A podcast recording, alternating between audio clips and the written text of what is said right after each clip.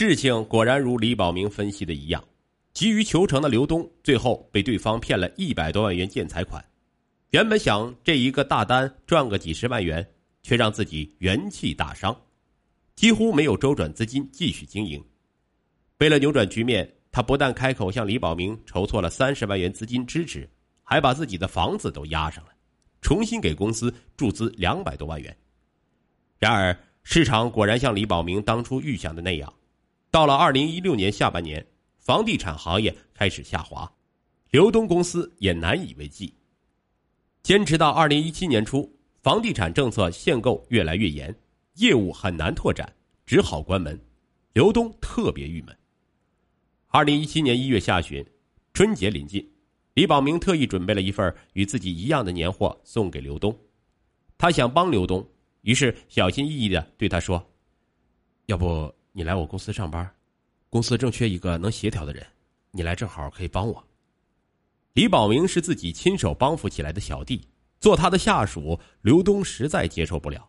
可现在创业失败，心里又确实很想得到李宝明的帮助，他有些无奈的回应说：“哎呀，我考虑一下吧。”二零一七年二月中旬，李宝明去刘东家拜年。你上次提到的去你公司上班的事儿，我考虑了一下。我们呢是好朋友，要是成了上下级关系。到时候难免产生小矛盾，影响我们之间的感情。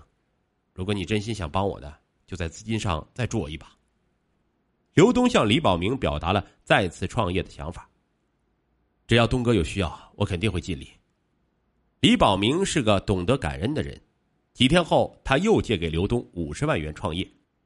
这一次，刘东吸取了上次失败的经验，不再急于求成，他选择了与李宝明一样的食品行业。刘东有自己的小算盘，李宝明在这行业熟悉，以前他帮过李宝明，李宝明也应该服他。开始，李宝明确实给了刘东一些建议，可由于刘东缺乏经营理念，生意一直做不起来。刘东便去找李宝明，希望他帮自己走出困境。李宝明不能把自己的客户转给刘东，只好通过一些关系帮刘东开发了几个新客户。也许是此前生意失败，急需赚钱。刘东在与客户打交道时缺少大气，不善于经营客户关系，最后李宝明帮他介绍的客户都不跟他合作了。李宝明毕竟自己要做生意，也担心在商场的名声不好，此后他便不太敢轻易的把客户介绍给刘东。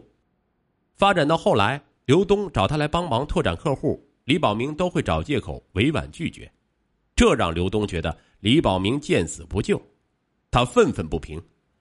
当初如果不是自己倾力帮忙，他哪可能那么快起家？更让刘东心里不平衡的是，二零一七年八月初，刘东因为资金周转困难，再次找李宝明帮忙筹借五十万，却被李宝明的妻子林英一口拒绝。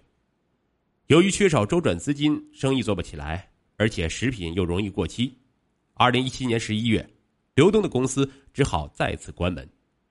那段时间，刘东的妻子开始与他闹起了离婚，还把孩子送回了老家，夫妻俩过起了分居的生活。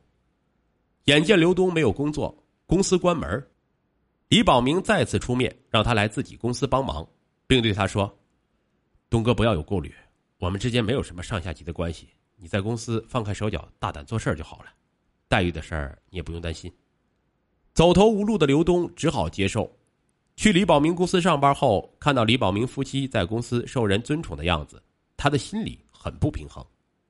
二零一八年一月初，李宝明去外地出差了，担任公司副总的林英安排刘东给两家客户发货，刘东竟然把两家客户的货互相发错了。面对两家公司负责人的轮番责难，事后在一次中层干部会上，林英特意提醒刘东以后要做事认真。这点小事儿，林英就上纲上线，当着那么多员工的面让他出丑，刘东觉得很没面子。更让刘东上火的是，有债主向他追债，他想再次向李宝明借十万以解燃眉之急，李宝明明明答应，林英却不肯将钱借给他，致使他被债主打了一顿。本来就内心不平衡的刘东，竟然产生了报复的念头。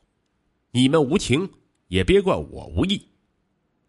二零一八年一月十八日，李宝明叫刘东一起去陪宴。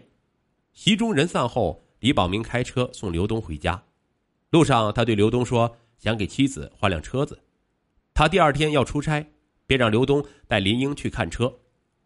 那天上午，刘东陪着林英去车行看车，回来的路上想到林英三番四次对自己的羞辱，刘东的罪恶念头再次冒了出来。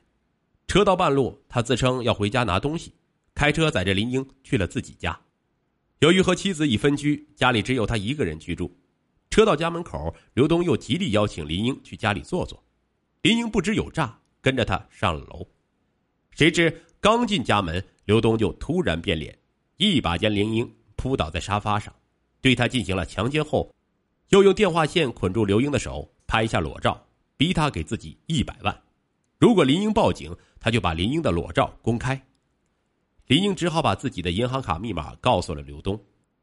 刘东拿着银行卡出去后，林英挣脱电话线，跑到窗口大声叫喊。邻居听见后报警，警方很快赶来将其解救。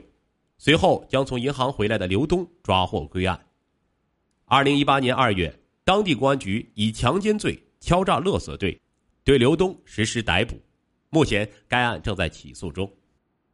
昔日小弟靠自己的帮助成为千万富翁，刘东本应该高兴，可因计较两人的社会地位，被重新洗牌。他犯了商场成功的狼性十大战术之一：没有自知之明。不抓住机会学习好兄弟的长处，掌握实力，急功近利，格局太小，以至于弯道超车的愿望落空，最终酿成悲剧。愿世人警醒。